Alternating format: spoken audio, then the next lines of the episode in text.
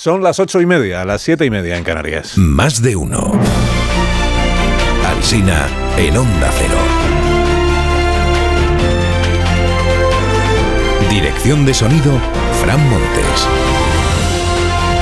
Producción, María Jesús Moreno, Marisol Parada y Alicia Eras.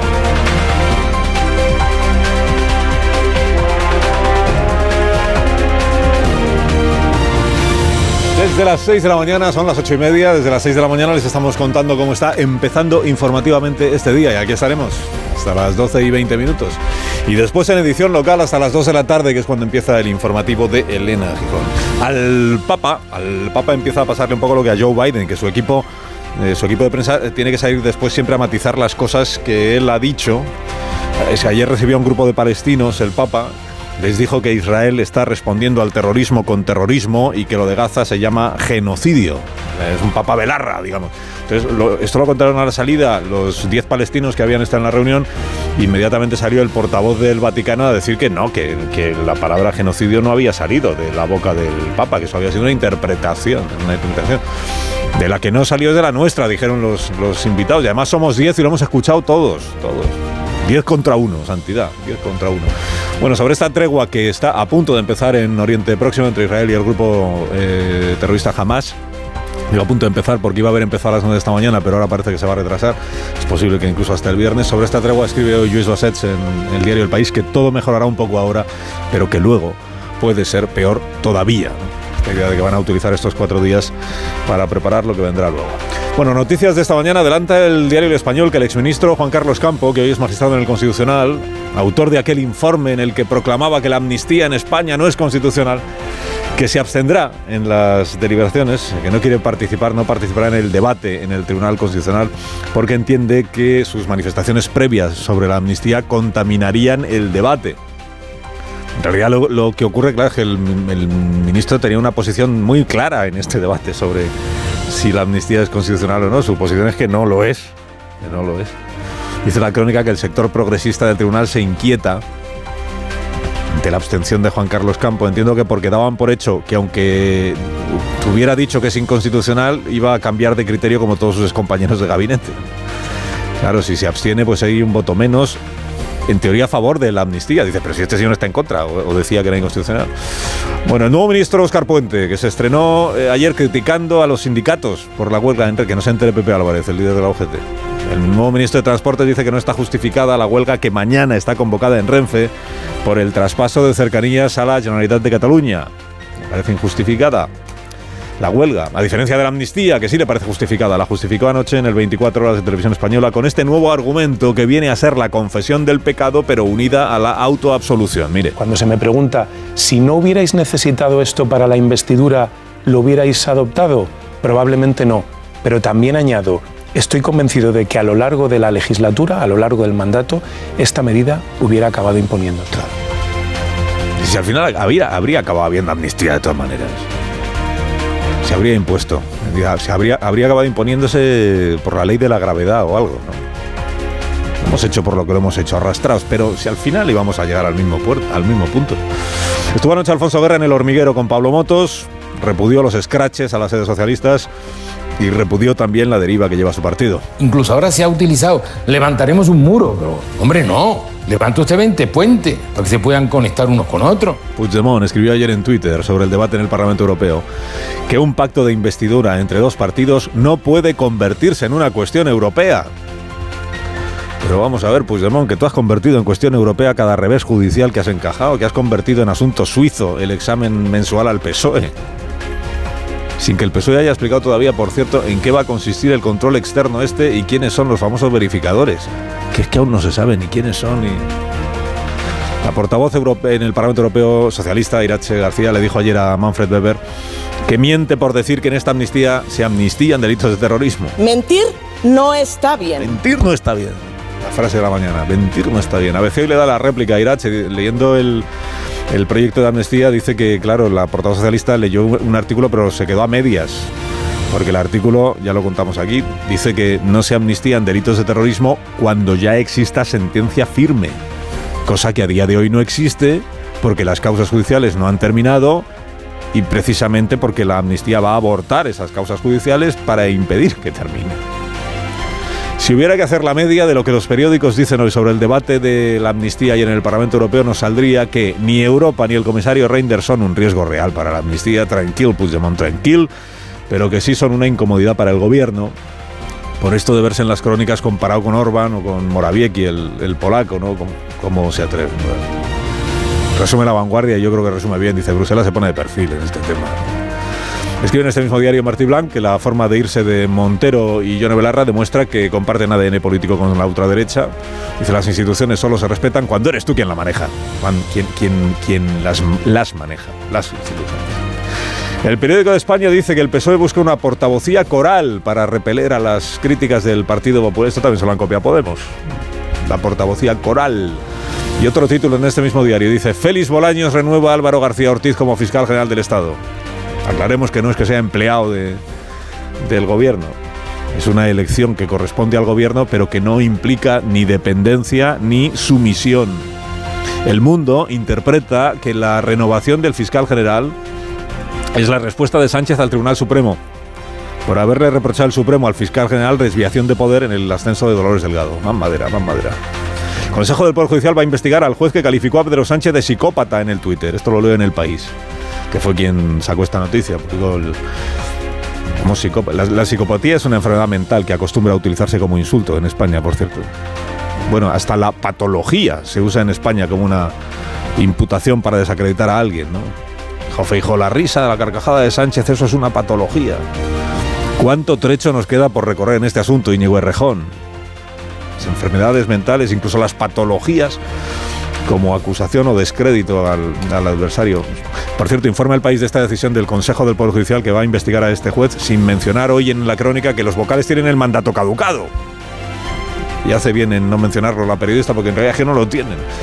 En ABC cuentan que un grupo de católicos se inventó un caso de abusos sexuales para demostrar la debilidad de la investigación del diario El País, que el verano del año pasado enviaron un correo electrónico fingiendo ser un hombre víctima de abusos de una parroquia. En el periódico le pidieron más información a su comunicante. Entonces este grupo se inventó más cosas para seguir con la con el engaño y que al final el caso acabó en el informe del defensor del pueblo. Dice a veces, le colaron un caso falso al país y al defensor del pueblo. Es un caso de 500, 500 que aparece en el informe del defensor del pueblo. O sea que no me parece que ni el trabajo del país ni el del defensor queden desacreditados por la gamberrada de un grupo de falsos católicos cuya pretensión última entiendo que era hacer pasar por dudosa cualquier denuncia de abusos sexuales en la Iglesia Católica. Qué católico todo, ¿eh? qué católico todo. Las Cortes de Castilla y León, el PSOE ha admitido que puso una cámara en la tribuna de invitados, enfocando todo el tiempo a García Gallardo, vulnerando así las normas del Parlamento Autonómico. Dice el grupo sadista que lo que querían era grabar los gestos obscenos que hace el vicepresidente del gobierno. Pues si acaso el sistema de grabación oficial no le estaba enfocando, no le está enfocando cuando hace esos gestos, que hubiera una prueba de que sí los hace, para tener una prueba que, que resuelva la diferente interpretación que puede haber de un mismo gesto, o concretando que el PSOE dice que García Gallardo simula una felación dirigiéndose a las diputadas de su grupo. Y García Gallardo, la última vez que se planteó este tema, dice que él lo que estaba haciendo es el, gesto de un lloriqueo. Cabe la posibilidad de que alguno de los dos no sepa diferenciar un lloriqueo de una felación. Quizá a diferencia de lo que dice Vox, lo que haga falta es más educación sexual en lugar de menos educación sexual para aprender a distinguir una cosa de la otra. Y termino, leo en el diario El Mundo que el equipo de este programa realizó ayer una brillante ficción sonora sobre el asesinato de John Kennedy. Y no voy a ser yo quien le lleve la contraria a un periódico tan influyente.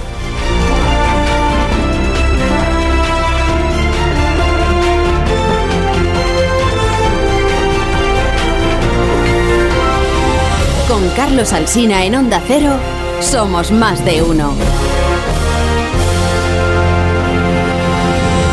Las cosas cuanto más sencillas, mucho mejor y por eso en este programa amamos las patatas y su sabor y su naturalidad. Y todas las variedades seleccionadas que nos ofrece Patatas Hijolusa. Es el reto de comer bien cada día. A ver esa foto, decir patata. ¡Hijolusa! Es que decir patata es decir hijolusa. Entre nuestra gran variedad encontrarás la patata perfecta para tu plato, siempre con la misma calidad. Patatas hijolusa. Empresa colaboradora del Plan 2030 de apoyo al deporte de base.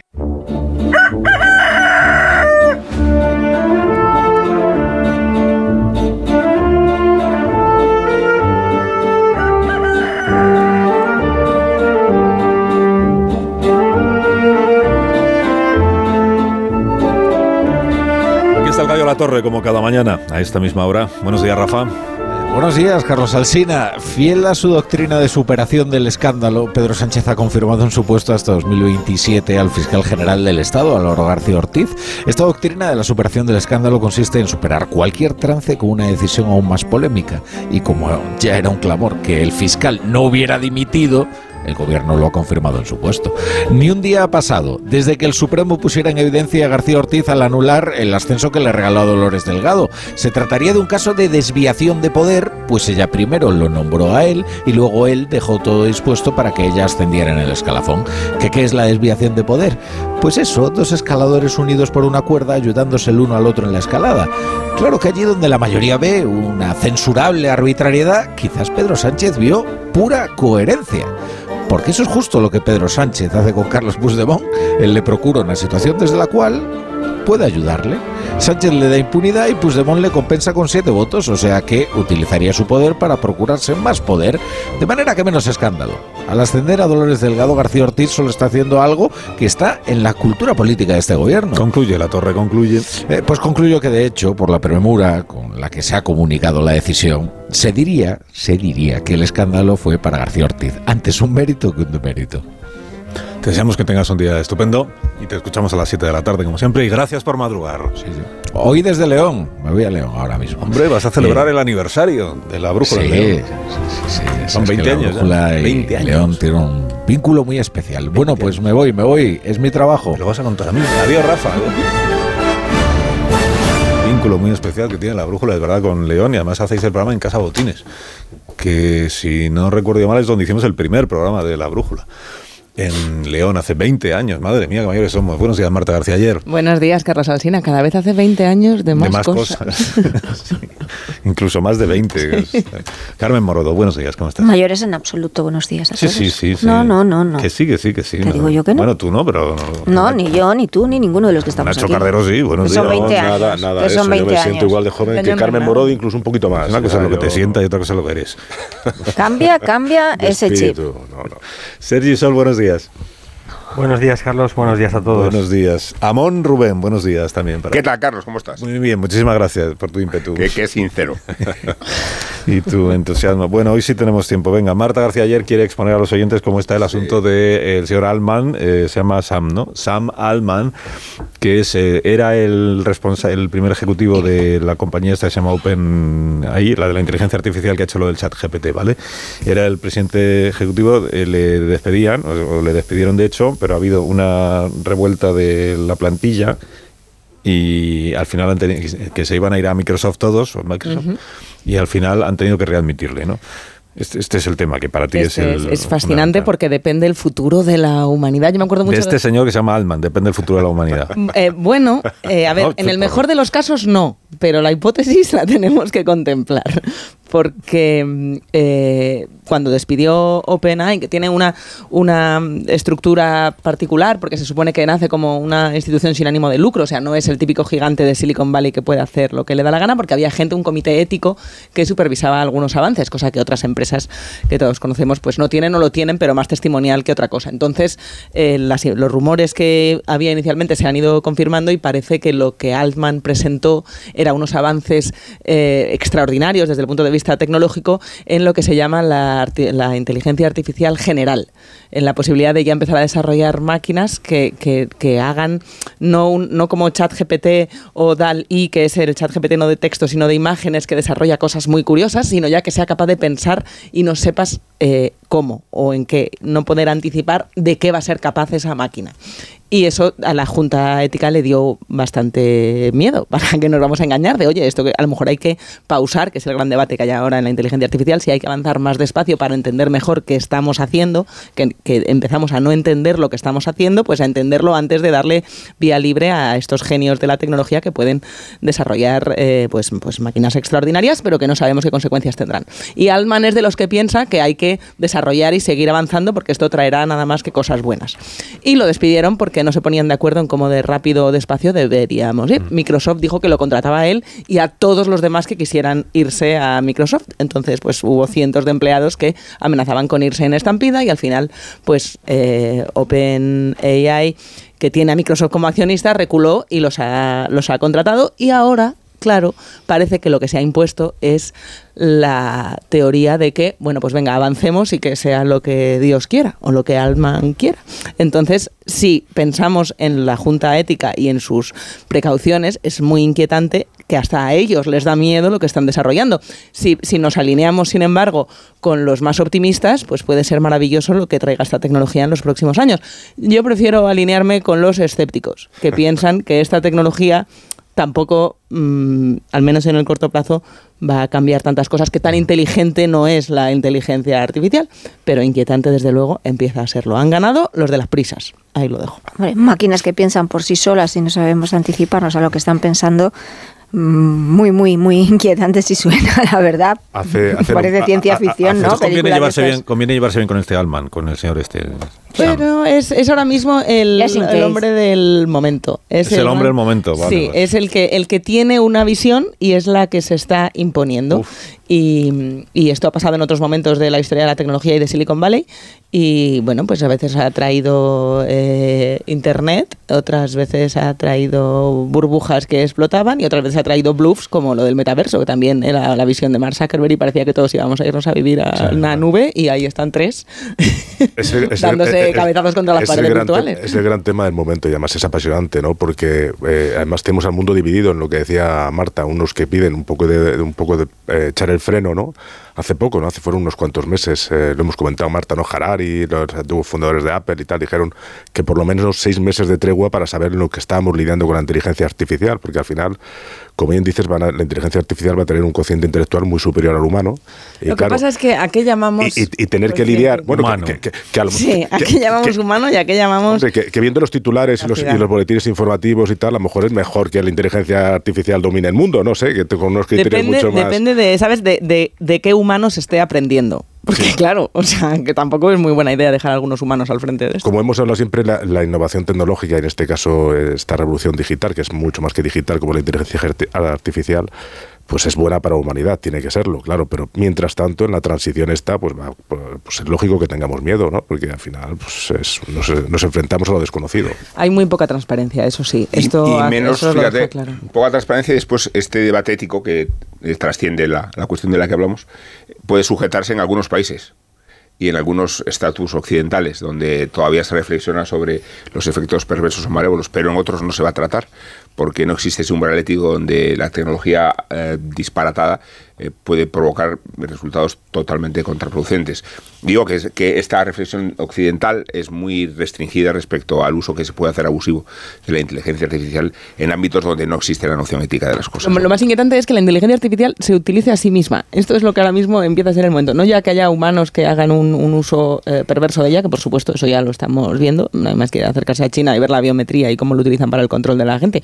Es que de repente ya no, no haya sea una cuestión de países, sino de que las máquinas empiecen a hacer cosas y, y nadie entienda bien el qué. Independicen. Bueno, Morodo vio ayer el debate en el Parlamento Europeo eh, respecto de Sin la, parar. de la amnistía. Mm, ¿Lo viste o no?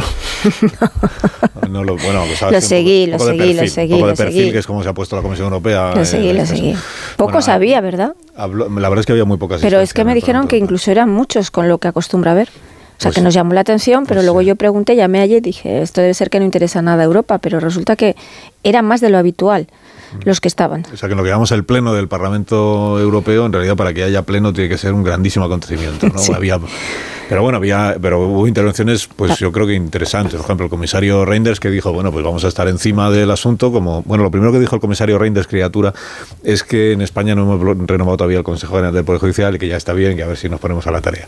Y luego ya dijo esto de que él va a estar en vigilante, como está siempre la Comisión Europea, respecto de un proyecto. Tal. O sea, tampoco fue mm, más allá. Yo no le encuentro mucha trascendencia a lo que dijo, igual vosotros pensáis lo contrario.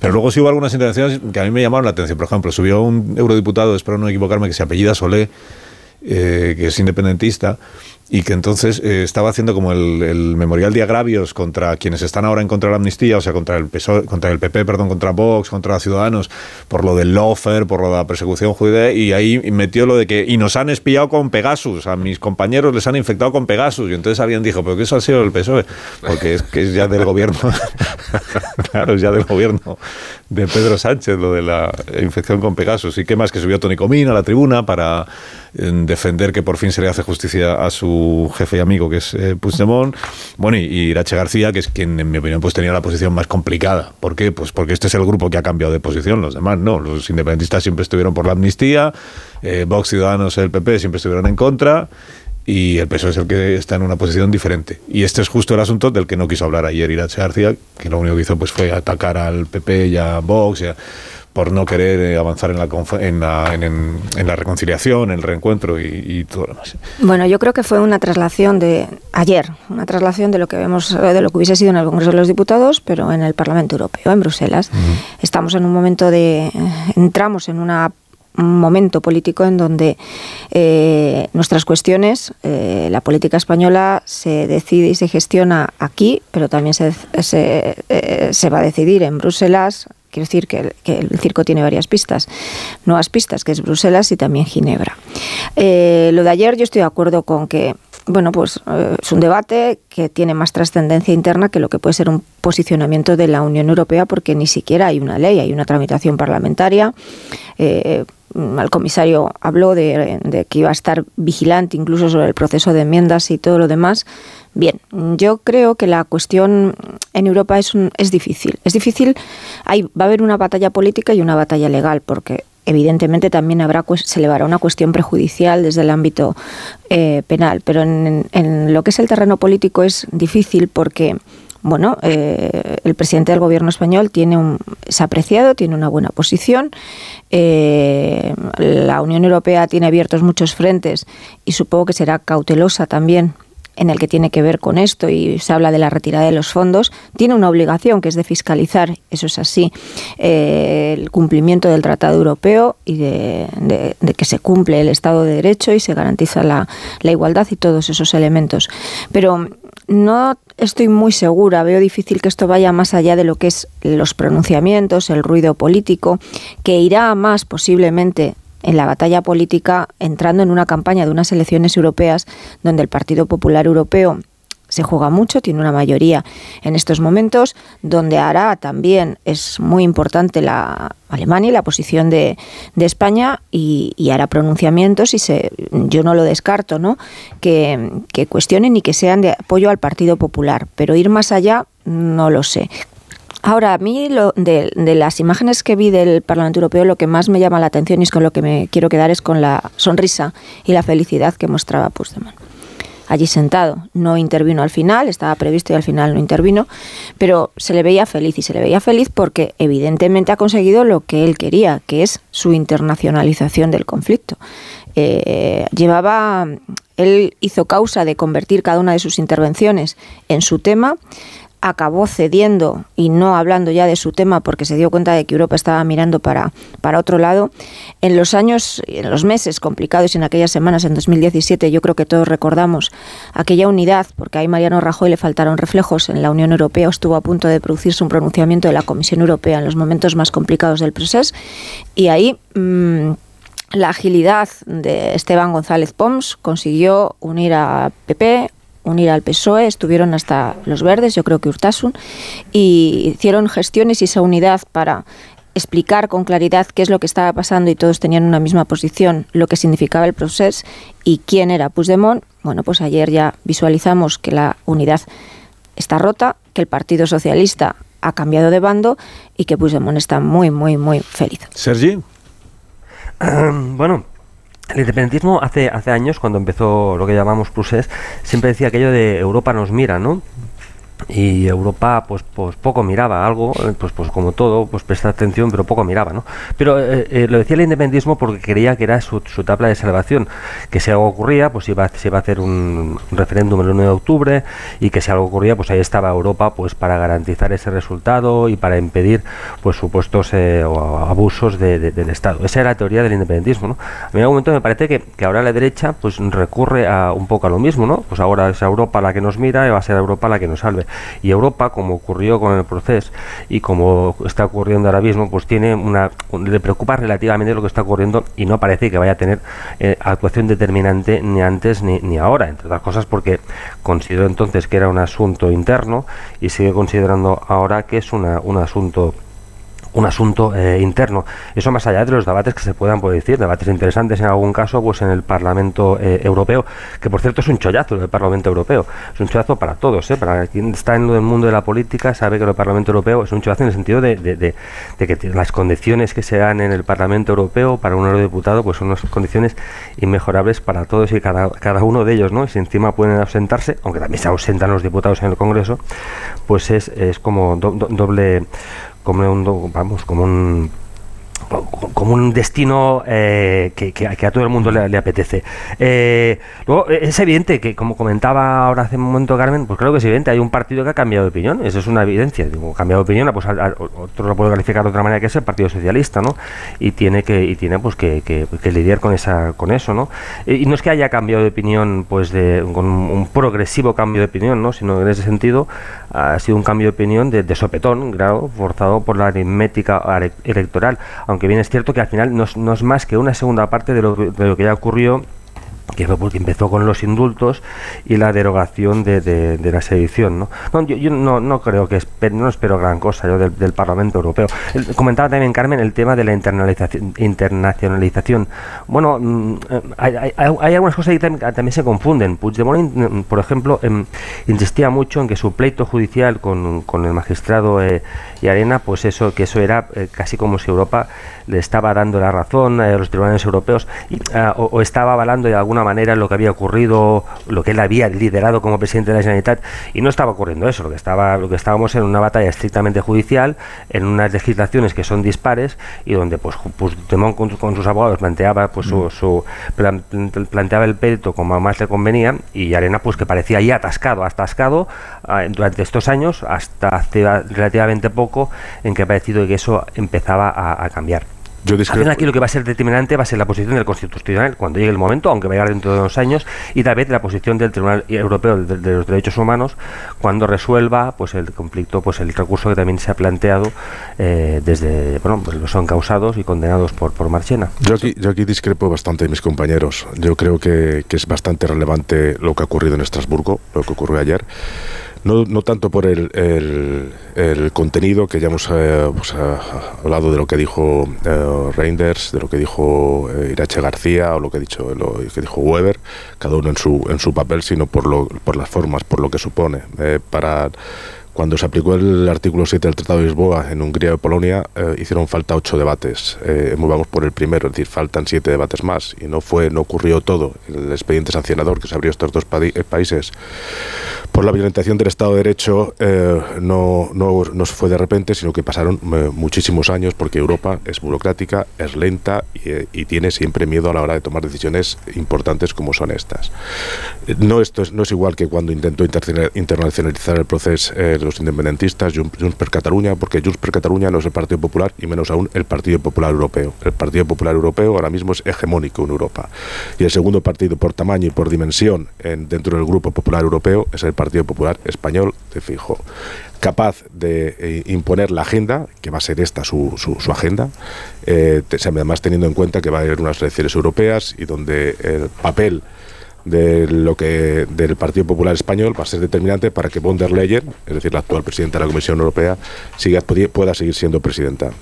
Con lo cual, yo creo que el debate va a estar en la agenda, yo creo que va a ser eh, eh, muy mollar, y porque creo que más allá de lo que diga el, Partido Popular Europeo, más de lo que pueda decir Irache García, el señor Pons, etcétera, etcétera, importa en Europa y mucho lo que dicen los jueces y lo que dicen los fiscales. Y actualmente todas las acciones de jueces y todas las acciones de fiscales han censurado tanto la ley de amnistía como el pacto del PSOE con Junts. Y esto me parece que no va a caer en no va a, caer, no va a quedar un debate hoy que descafinado de unos titulares, no, creo que va a seguir y que creo que esto tiene una marejada en el medio y plazo. Nacho, cuando, cuando Sánchez prometió en, en, el debate aquel electoral que traería Puigdemont, era cuando el gobierno movilizó todo su aparato diplomático para apoyarse en las instituciones comunitarias y conseguir un espacio de garantías donde se resolviera la anomalía que suponía un expresidente exiliado o desterrado aprovechándose de los vericuetos legales según el país en que se encontrara, ¿no? Ese viaje que tuvo que hacer de Alemania a, Bélgica y viceversa. Y, y, esa misma aparato diplomático y, ejecutivo es el que ahora está contándole a las instituciones europeas que lo que hay que proteger es al sujeto que antes había sido objeto de persecución. Y, esa es una contradicción gigantesca que obedece, claro, a la, al cambio de opinión de la amnistía, pero que también colisiona con el espíritu de las instituciones que están por encima de las coyunturas. Y menos mal, por eso yo coincido contigo respecto a la repercusión que puede tener este debate. No ayer, porque ni siquiera la ley existe. La ley no se ha redactado. Estamos en una fase tan preliminar que la Unión Europea no se puede manifestar a través de sus instituciones sobre un texto que, que, no conocemos. Pausa. Pero sí sobre el porvenir de lo que supone el escrúpulo de la separación de poderes. Esa es una cuestión nuclear de la Unión Europea. Son las 9 de la mañana, son las 8 en punto de la mañana en las Islas Canarias. Ahora mismo continuamos con la conversación, no os preocupéis. Y recibiremos al presidente del Partido Nacionalista Vasco, Antonio Ortúzar, que tenía bien compartir unos minutos con vosotros. Estamos en esta época del año en la que es momento de abrigarse. Llega el frío y con el frío llega el aumento de las infecciones respiratorias, entre ellas, Alicia, la neumonía. Los menores de 5 años, mayores de 65 y las personas con enfermedades crónicas y estilos de vida no saludables son más susceptibles de sufrir neumonía. Consulta a tu profesional sanitario sobre cómo ayudar a prevenirla. Neumonía. Tómatela muy a pecho. Con la colaboración de Pfizer. Más información en pfizer.es. Más de uno. En Onda Cero.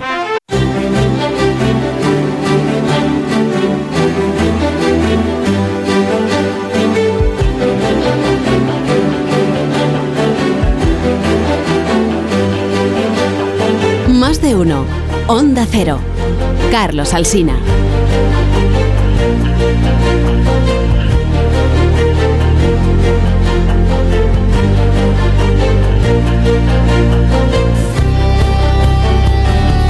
7 minutos de la mañana, una hora menos en las Islas Canarias. Estamos aquí en Tertulia con Nacho Cardero, Carmen Morodo, está Sergi Sol en Barcelona, Marta García ayer y Rubén Amón. Y hemos contado que nos visita esta mañana el presidente del Partido Nacionalista Vasco, Antonio Ortuzar. Buenas, buenos días. Le iba a decir buenas noches, no sé por qué. Buenos días. Buenos días, bueno, buenos días.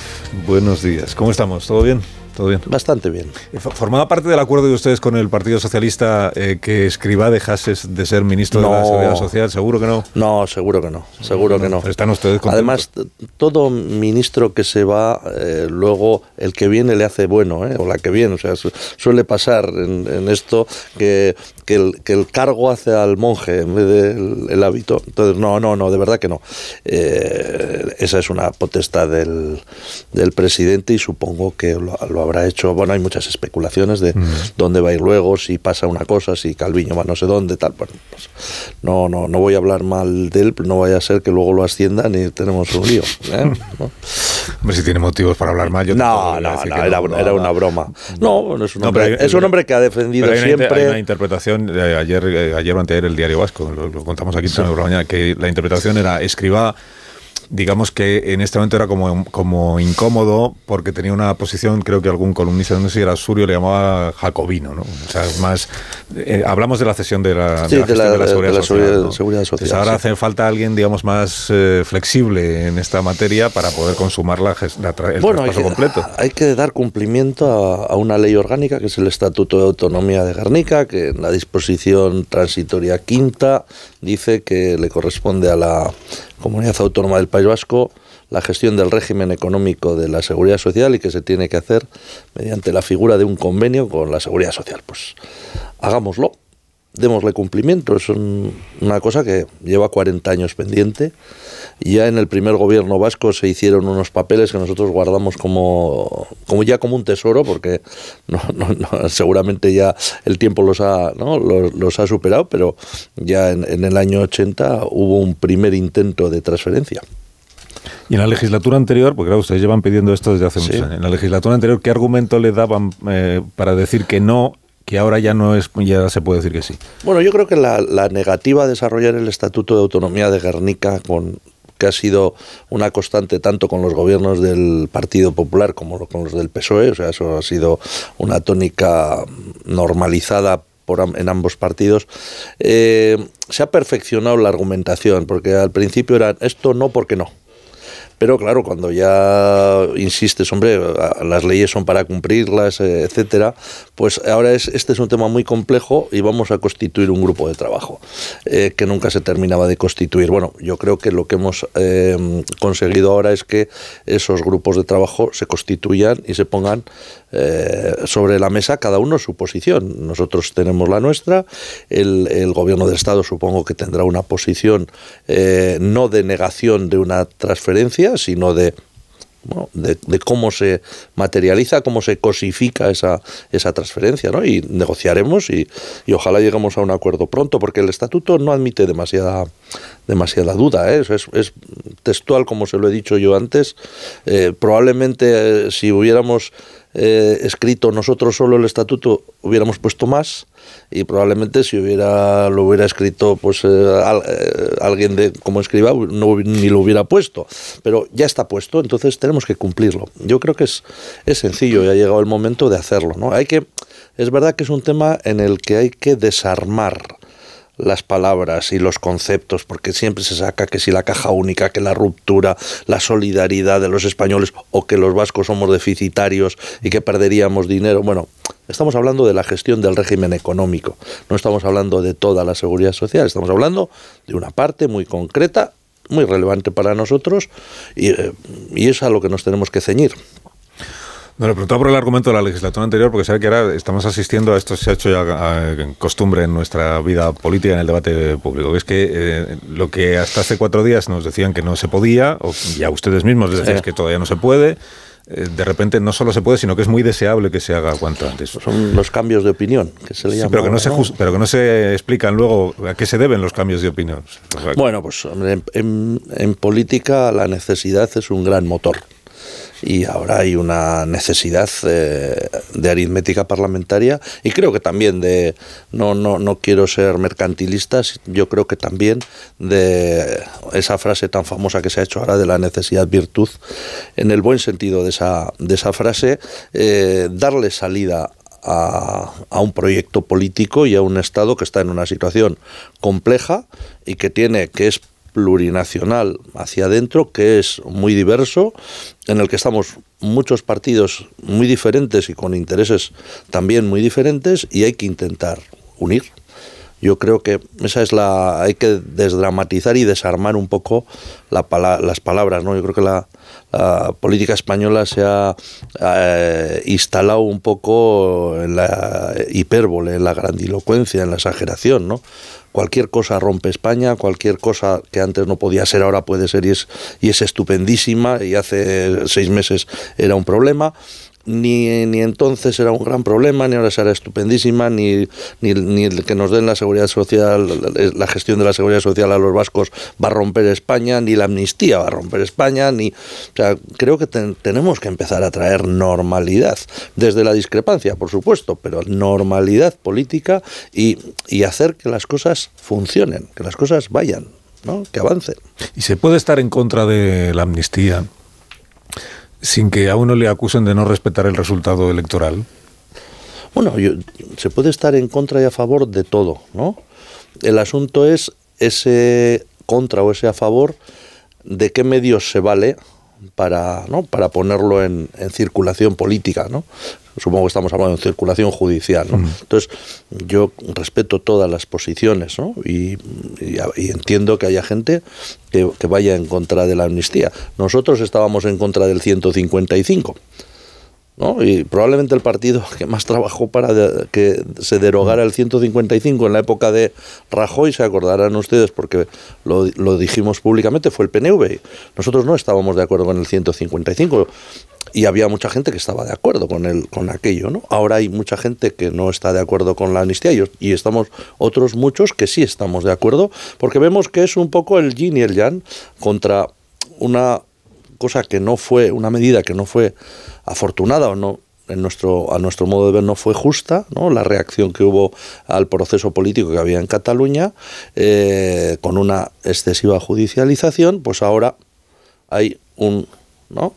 Un equilibrio, un reequilibrio que necesita eh, de, una, de una amnistía. Yo creo que hay que desdramatizarlo esto también. Entiendo que puede haber gente en contra, pero lo que no puede haber, lo que no se puede es que estos temas eh, se trasladen a la opinión pública y a la ciudadanía como eso, como que aquí se acaba todo, es, es- es el fin del mundo, se rompe España o se rompe el Estado o ya no hay división de poderes. Hombre, vamos a, vamos a un poquito de mesura. Ahora que dice usted esto, es que el otro día hablé de usted porque había estado en Susana Griso. Sí, ya, ya, te oía. Ah, pero- sí, sí, entonces que eh, le, le oí yo, viendo la entrevista antes de entrar yo en el programa, eh, le oí decir esto del poder legislativo es el que tiene como preferencia porque es el que emana directamente de los votos de los ciudadanos.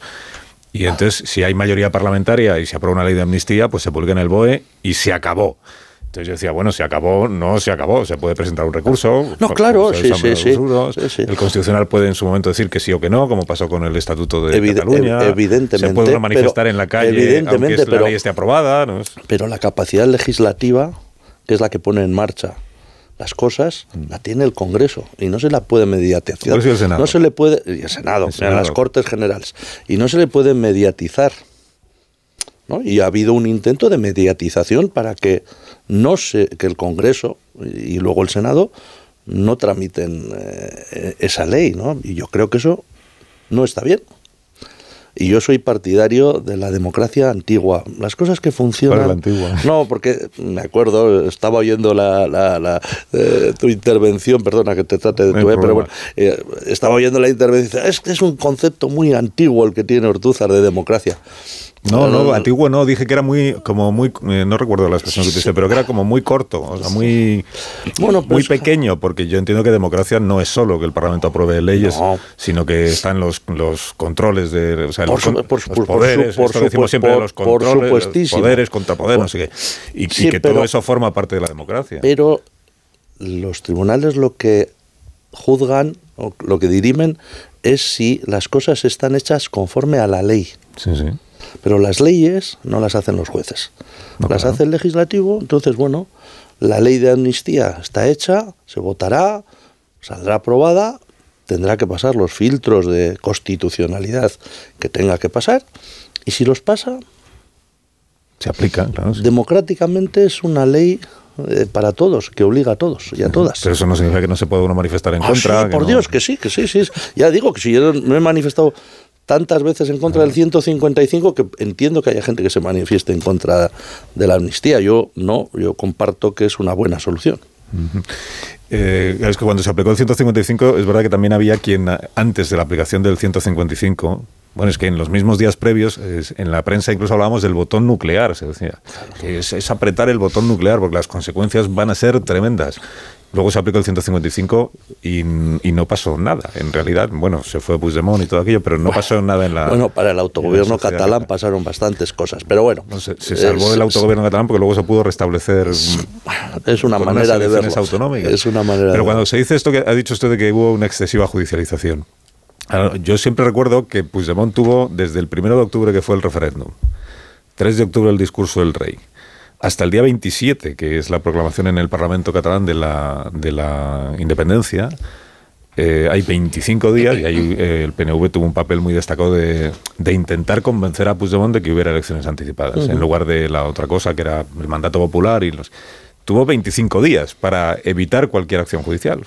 Porque es, bueno, esto es una especulación, pero probablemente no habría habido querella de la Fiscalía y ni desde luego habría habido aplicación del 155 si en lugar de la proclamación de la independencia hubiera ido a las elecciones anticipadas. Luego fue él, al final, él y los que estaban con él, quienes eligieron esa vía sabiendo lo que traía político muy complejo, fue un momento muy político muy complejo, incluso dentro de las propias filas del, del eh, soberanismo catalán, ¿no? Entonces, bueno, ahora que nos da, bueno, para ver con perspectiva lo que pasó, yo creo que hay que empezar a buscar soluciones y no ahondar en lo que ya se ha demostrado tanto por un lado como por el otro que, que, eran vías ciegas, ¿no? Entonces vamos a, vamos a explorar esta nueva. Yo creo que hay que ser optimistas y hay que tirar para adelante. Es que si no, le está, a la gente que le estamos, ¿qué mensaje le estamos pasando? Que hay un empate infinito, negativo para siempre y que no, no hay avance, que, que, que esto se para y no, hombre, la vida sigue. Todas las mañanas eh, hay un programa de radio, todas las mañanas hay que eh, abrir el Congreso y el Senado, todas las mañanas hay que trabajar, y hay, que tirar para adelante y con arreglo a las normas democráticas, por supuesto con derecho a la crítica, pero también con derecho a que los que tienen la mayoría la, puedan conformar. El, el mensaje a la opinión pública, el que no se traslada, y yo creo que es el único es, que está resultando esto como un así como un debate o más que una entrevista pero es aquí el mensaje desde mi punto de vista es que el conflicto catalán si lo queremos ceñir a, a Cataluña o también el vasco en realidad el conflicto como tal no termina hasta que la sociedad española no le dé la razón al independentismo catalán porque entre tanto tendremos un conflicto con distintos grados de intensidad. como, el, esto 2017 esto nos podría llevar a un debate porque efectivamente yo podría decir no no eh, es que hasta que la sociedad española no, porque la sociedad española no, no se manifiesta a través de sus instituciones, etcétera, ¿no? Yo le podría decir, hombre, el conflicto catalán y el conflicto vasco no se arreglarán hasta que las instituciones de la Administración Central eh, acepten que hay una realidad singular y que hay una plurinacionalidad que luego dará lugar a lo que tenga que dar lugar, ¿no? Pero por lo menos que se nos reconozca la existencia de un hecho nacional y que eso tiene lleva parejo unos sujetos unos derechos políticos como sujeto político que somos, ¿no? Eh, es otra forma de verlo porque no es darnos la razón, es reconocer un hecho que es palmario y que se repite eh, elección tras elección, que mm, machaconamente la sociedad vasca y la sociedad catalana dicen cada vez que hay una elección, los partidos mayoritarios y la mayor, una, una parte importantísima de nuestras dos sociedades se explica y se posiciona políticamente como nación. Bueno, reconozcámoslo y veamos cuáles pueden ser los puntos de sutura, cuáles pueden ser los ámbitos en los que esas naciones pueden incorporarse o integrar un Estado común, un proyecto político común, ¿no? Eh, Europa tiene un eslogan muy bonito que es unidos en la diversidad. Eh, ¿Por qué no podemos incorporar ese eslogan europeo a, la realidad del Estado español? Una pregunta. Porque ya estamos unidos en la diversidad, desde el año 78. Bueno, algunos más que unidos estamos atados, eh, por matizar. ¿eh? ¿Atados por qué? Bueno, porque no podemos... Hay un, hay un pacto que se firmó en el 78 que está en vigor. Fíjese, hay un pacto. hay, hay, un pacto que está en vigor. Cambiemos hay otro pacto, hay otro, hay otro pacto, hay otro pacto que es el Estatuto de Autonomía de Guernica que no se ha cumplido en 40 años. Eh, cuando las instituciones vascas, yo voy a hablar de lo, de lo nuestro, cuando las instituciones vascas... En algunos aspectos no se En bastantes, bastantes, desgraciadamente. muy principales sí se ha cumplido. Bueno, sí, pero, pero las leyes están para cumplirlas en su integridad. Esto no es, mm, bueno, voy a medio cumplir, no, esto hay que cumplirlo íntegramente, ¿no? Porque ese fue un pacto. Ese sí que fue un pacto entre el pueblo vasco y las instituciones eh, democráticas eh, del Estado español, ¿no? Y no se ha cumplido. Por lo tanto, ahí hay un debe. Cuando las instituciones vascas hacen pronunciamientos sobre lo que quieren ser en el futuro, ni tan siquiera hay una disposición a abrir la puerta. Pongamos el último intento que hicimos nosotros con, el, con el, proyecto de nuevo estatuto, cuando vino el Lendakari Barreche a, a Madrid. Se podrá estar de acuerdo o no con el texto que nosotros proponíamos, pero decirle que ni tan siquiera se abría la negociación ni la conversación, yo creo que eso, aparte de ser un error político, eh, refleja también una inseguridad por parte de quien dice que no. ¿no? Entonces, eh, desdramaticemos otra vez la cuestión y sentémonos a hablar. De, de un diálogo nunca sale, salen malas cosas. Pero ve como al final esto no acaba hasta que no se le diga a la sociedad catalana son ustedes un sujeto político y tienen derecho a autodeterminarse, y a la sociedad vasca son ustedes un sujeto político y tienen derecho a autodeterminarse. Mientras no se llegue a eso, hay un conflicto eh, que estará negociado o, o, suavizado o intensificado, pero siempre hay un conflicto. Entonces el argumento ustedes siempre lo tienen, que es, siempre hay un conflicto hasta que tengamos nosotros. Hombre, o, o, o, se puede ver, siempre hay una negación por parte de Madrid, vamos a ponerlo así, siempre hay una negación a que, a que las aspiraciones políticas vascas, catalanas, gallegas, de quien sea, eh, se, se, puedan cumplir. ¿no? Hay una nación catalana, hay una nación vasca, hay una nación española. Nosotros, nosotros creemos que hay una nación vasca, nosotros tenemos un sentimiento nacional, yo soy vasco y mi nacionalidad es la vasca pero para expresar mi nacionalidad no niego ninguna otra. En cambio, hay demasiada gente, y creo que es la raíz de este problema, que para expresar y ratificar la nacionalidad, la nación española, siente la obligación de negar que existen otras naciones en, en el Estado y en la península. Y ahí está el, el problema, ¿eh? ese es el problema. Si reconociéramos que hay diferentes maneras de sentimiento nacional que integran un Estado, creo que esto se podría eh, reconducir. Ustedes siempre, Eh, hablan de- estamos siempre hablan del Estado. Bélgica, por ejemplo. Siempre hablan del Estado. Ustedes y el independentismo catalán. o sea, la nación catalana, la nación vasca y luego el eh, somos el Estado. No, el Estado es una estructura superior. Y luego hay una nación española que se conformará un sentimiento. Al final, las naciones que son es la conjunción de sentimientos, ¿no? De pertenencia. En Cataluña hay un sentimiento, yo creo que mayoritario de, de nacionalidad catalana. En, el, en Euskadi, claramente. Bueno, pues eh, actuemos en consecuencia. Yo de verdad creo que eh, ha llegado el momento de hablar con sin dramatismo, pero de, de hablar de, de, todas estas cosas. La democracia eh, española es debe ser lo suficientemente madura y ha tenido el rodaje suficientemente amplio como para que un debate de esto se pueda abordar sin, sin, sin tensiones y sin, y sin dramatismos. ¿no? Hace 25 años, 30 años, 40 años no podía ser porque había ruido de sables, porque los militares no sé qué, porque el, 23, el 23F, ¿por qué, por qué fue? ¿no? Por, por la pulsión territorial. ¿Cuáles fueron las máximas tiraviras, eh, las máximas tensiones en la negociación constitucional, eh, la cuestión vasca-navarra ¿no? Eh, y, y, el, y, el, sistema del Estado, si, qué era eso de las nacionalidades, qué era eso de las regiones, el título octavo. Bueno, 40 años después creo que hemos avanzado y se podrá hablar de todo esto. Si habla, se puede hablar, si, pues, si, si, vamos 20 años hablando. Pero es un diálogo bastante de sordos, ¿eh?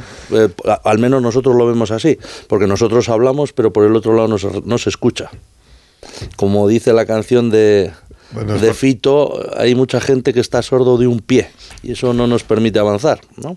No es por insistir, pero ustedes le llaman no, no escuchar o ser sordos a no darles la razón. Que es, no, no, no, son a, no, a no hablar, a no hablar.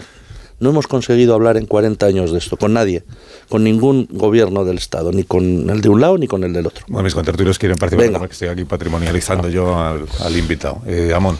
Pues iba a preguntarle hasta dónde han llegado en realidad las conversaciones con el Partido Popular cuando el otro día el portavoz parlamentario aludió incluso a cuestiones que no se pueden mencionar, pero independientemente de lo que se pueda mencionar o no, ¿cuán día qué profundidad tuvieron los contactos y las conversaciones en la hipotética investidura de, de Feijo? No, a, a, a, relativamente poca profundidad, porque eh, nosotros quisimos ser honestos y transparentes con el Partido Popular y, y a pesar de que ellos se empeñaban en decir que, que Vox no estaba, Vox estaba, Vox era un gran elefante eh, en el pasillo, no en el salón, estaba en el pasillo, no, no dejaba entrar eh, por la puerta a nadie, ¿no?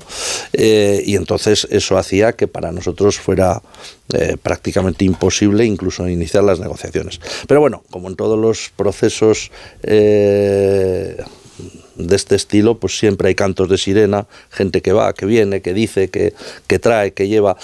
Yo creo que lo que quería expresar Aitor eh, el otro día no era tanto eh, sacarle las vergüenzas al Partido Popular, porque, ah, sino eh, al PNV le conoce todo el mundo. Somos un partido previsible, ¿no? Y sabes, sabe todo el mundo en qué parámetros nos movemos nosotros y cuáles son nuestras reivindicaciones históricas, nuestros Yo creo postulados. que Rajoy etcétera, no, ¿no? piensa lo mismo, ¿Eh? Antoni. Creo que Rajoy no piensa lo mismo, lo de la Bueno, previsibilidad, eh, pero, eh, pero es, una, es- es una impresión. Eh, es, eso, yo estoy dispuesto en público y en privado a hablar de aquellas, de aquellos días. Por este orden. Ah, pues hablamos un día. No tengo ningún problema y, Yo estaré encantado de tener y tengo, información de y lo que tengo pasa la do- y tengo documentación que avalará mi posición. Pero bueno, Pero eso, es otro tema. Eso es otro que tema. existió la posibilidad de que no prosperara la moción de censura. Sí. ¿Y en qué consistía esa posibilidad? Bueno, pero no, eso... Porque el argumento de ustedes fue que Eh, había una sentencia sobre la Gürtel y que entonces no se podía seguir apoyando a ese gobierno. nosotros dijimos que hacían falta movimientos, que el Partido Popular tenía que mover ficha, porque tenía que asumir y reconocer que algo estaba pasando, que algo le estaba pasando. Pero eh, movimientos de asumir ficha respecto de lo de la Gürtel y la corrupción o respecto de, de- otras cuestiones. Claro, dentro de su partido, en, la, rela- no en la relación de partido con el gobierno. Es más, bueno, esto se lo pueden preguntar también al presidente Sánchez, porque también estuvo en aquella tesitura.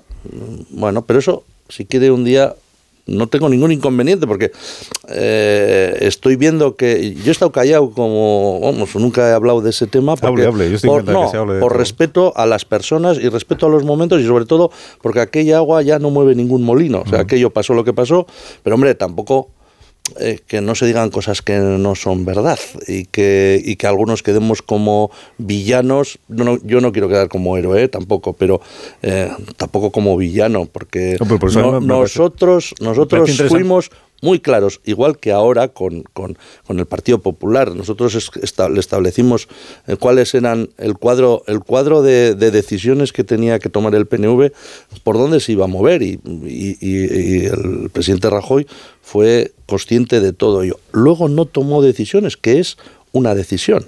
Pero la No decisión era dimitir él. bueno, yo no, no, puedo, no puedo prejuzgar cuál era la, la- la decisión. No puedo prejuzgar. Pero bueno, volviendo a la, a, a la, a la pregunta. Te- te- le, le voy a convocar a otra sesión en este Pues programa no, no tengo ningún para hablar de esta no, no cuestión, tengo, no ningún, una- ya digo que no tengo ningún inconveniente porque es que esto recurrentemente sale y además Claro. luego la siguiente pregunta es ¿y ustedes se arrepienten de haber hecho aquello, visto lo visto? Pues bueno, pues el problema no es de arrepentimiento, no, es que en una esa no se la voy a hacer porque sé que no se arrepiente. en- en-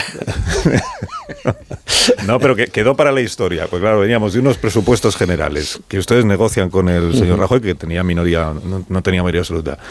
Eh, consiguen que Rajoy actualice las pensiones conforme al Sí. IPC en contra de todo lo que venía predicando Rajoy, cambio de opinión. Mira, otro Sí, cambio de me opinión. acuerdo de la cara de Montoro en aquella tarde negociada. Se aprueban los presupuestos. Todos los medios decimos, usted que viene de la- del mundo periodístico, pues los clásicos de este, que es eh, Rajoy se ha asegurado la legislatura, ¿eh? la estabilidad para toda la legislatura. Dos semanas después, Claro, viene- una moción de censura y el PNV apoya Pero, que Rajoy bueno, caiga. no, eh, y en medio, ¿Qué ha pasado en, en ahí? medio una pequeña cosa, otro pequeño elefante.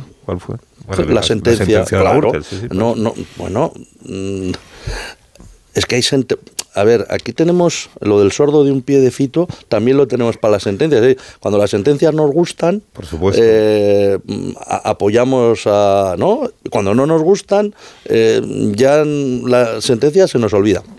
Aquello pasó y, como dice la canción, lo que cuando- pasó, pasó. Cuando las detenciones de Garzón de la Gürtel del año 9, lo la reacción del PP, se acorda- se acordará usted también, la reacción del PP es convocar en la sede a los medios de comunicación para hacer una foto de familia en la que aparece ahí toda la plana mayor del PP, yo creo que con Bárcena, creo recordar, no me acuerdo bien, que era senador. toda la plana mayor del PP con Cospedal y Rajoy denunciando una causa general contra el Partido Popular. Y ayer pensaba, esto, lo, esto hoy en lugar de hacer eso habrían dicho lawfare, lawfare, guerra judicial contra el Partido Popular. Porque Bueno, pero- viene a ser lo mismo, lo que vamos cambiando el nombre, pero es esto de si los jueces van contra mí, entonces es que es una cuestión política. Sí, claro, pero... Esto ahora también lo estamos viendo. Con Sí, pues mm, claro, si no, no... Por eso digo que este agua mueve poco molino, ya no... no Bueno, pero entonces le- les en esta negociación No, de ahora entonces- con Feijo, ¿les ofrecieron el Ministerio de Industria o no? Nosotros lo que, lo, que, lo que Aitor quería expresar era no demonicen ahora el acuerdo conseguido con el PNV, porque si hubiéramos entrado en una negociación con ustedes, los contenidos habrían sido los mismos. Y entonces hubieran estado, vamos, iba a decir de puñetera madre. Bueno, lo digo, ¿no? Claro, eh, o sea, si, si lo concedo yo está bien, es legítimo, es democrático y no rompe nada, si lo concede el otro, es lesa patria. ¿no?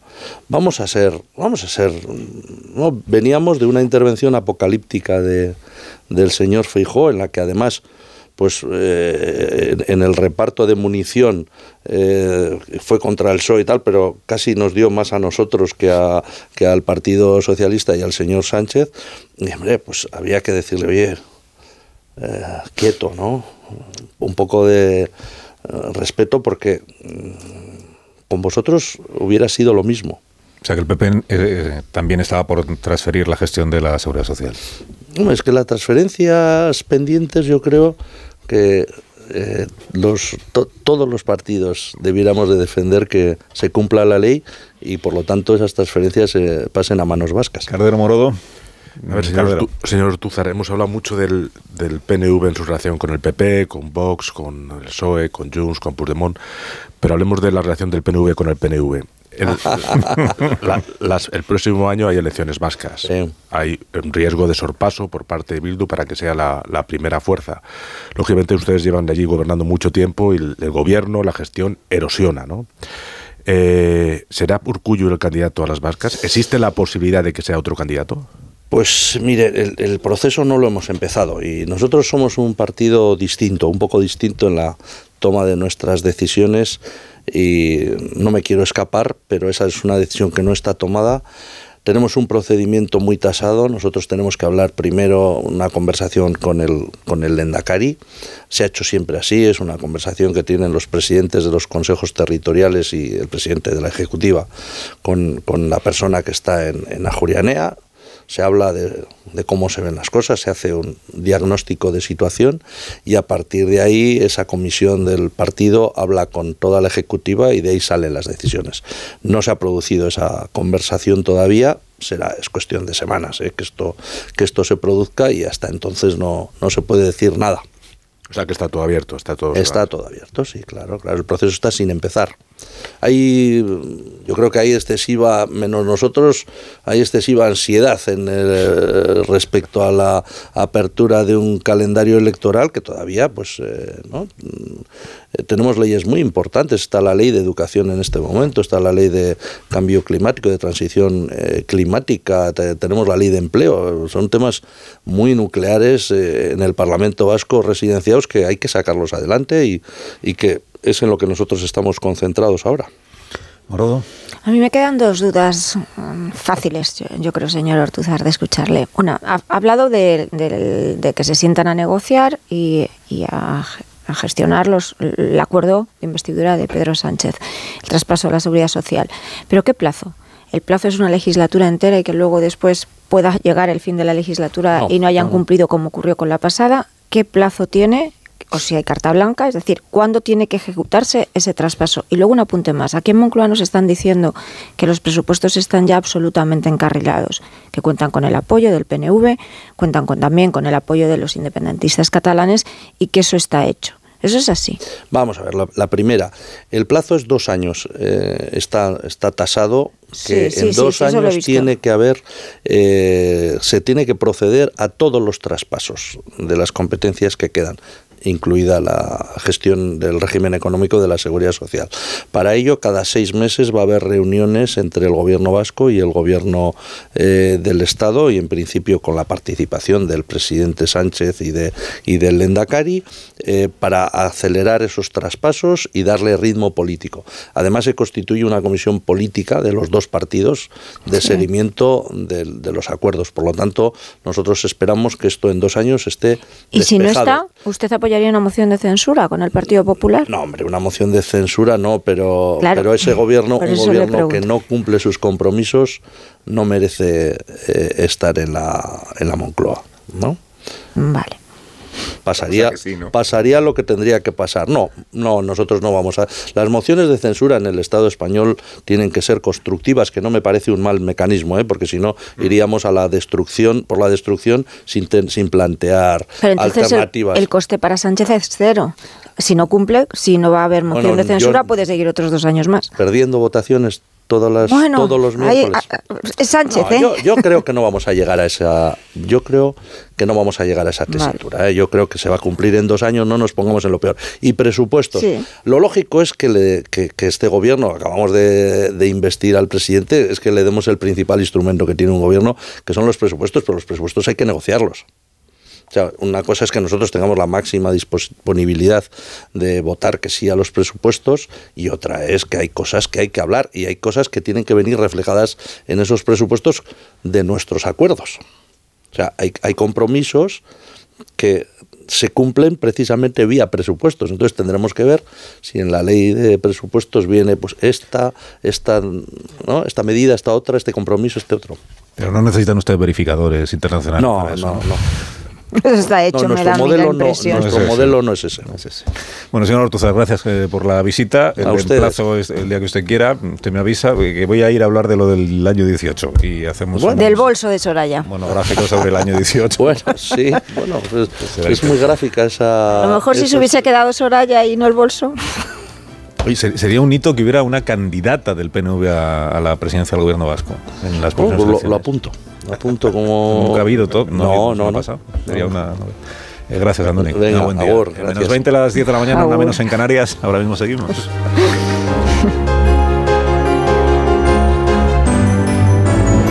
Más de uno. Onda Cero. Carlos Alsina.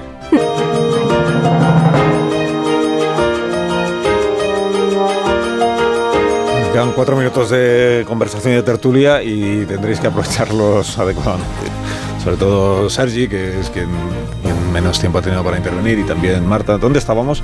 Bueno, después de lo que hemos escuchado o de lo que hemos hablado con el señor con el PNV estamos. Con, el, PNV estamos. ¿Y, ¿Y, tú cómo ves al PNV, Sergi? Ah, bueno, mm, Ortuzar decía que el PNV es un partido previsible y, en eso creo que, que, lleva mucha, muchísima razón. Yo me acuerdo, yo tuve ocasión de tener una comida, eh, creo que el año 2016 o 2015, en, en Portugalete. Fuimos a ver un grupo a ver, a ver el Barça con el Atleti y luego estuvimos comiendo con ellos en, porque estaba, estaban, creo que estaba a Víctor Esteban seguro y creo que yo luego yo cuando en Ortuzar. Y, bueno, yo hice muchas preguntas y pregunté por lo que estaba pasando en Cataluña. No sé si era 2015 o 2016, pero para el caso es lo mismo. Y él se mostró pues como interesado, pero como muy escéptico ¿no? con lo que estaba ocurriendo, que esa, que esa no era la, vía por la cual el PNV pensaba transcurrir, ¿no? Y, bueno, y creo que, que, así ha sido, ¿no? Me hubiera gustado preguntarle también pues, si, si, si, prevé el PNV algún tipo de acuerdo en materia fiscal o económica con otro tipo de mayorías, ¿no? Que se podrían conformar, pues, con el Partido Popular y con Junts, ¿no? Pero bueno, supongo que eso, eso ya, ya, lo, ya, lo, iremos viendo. Pero vamos, he visto a, a, Artuzar, pues, muy en su línea, ¿no? Como el PNV, el PNV de siempre. Marodo. Bueno, yo la conclusión es que Sánchez tiene presupuestos porque va en lo que tenga que ceder, cederá. Esos presupuestos, digo, por hacer una perspectiva de, calendario, le dan tres años de vida, no, no solo uno pero luego los puedes prorrogar. Entonces le veo tres años al presidente y la posibilidad de que tú estabas apuntando de esa pinza Junts PNV eh, Partido Popular en clave económica, yo la doy por hecha.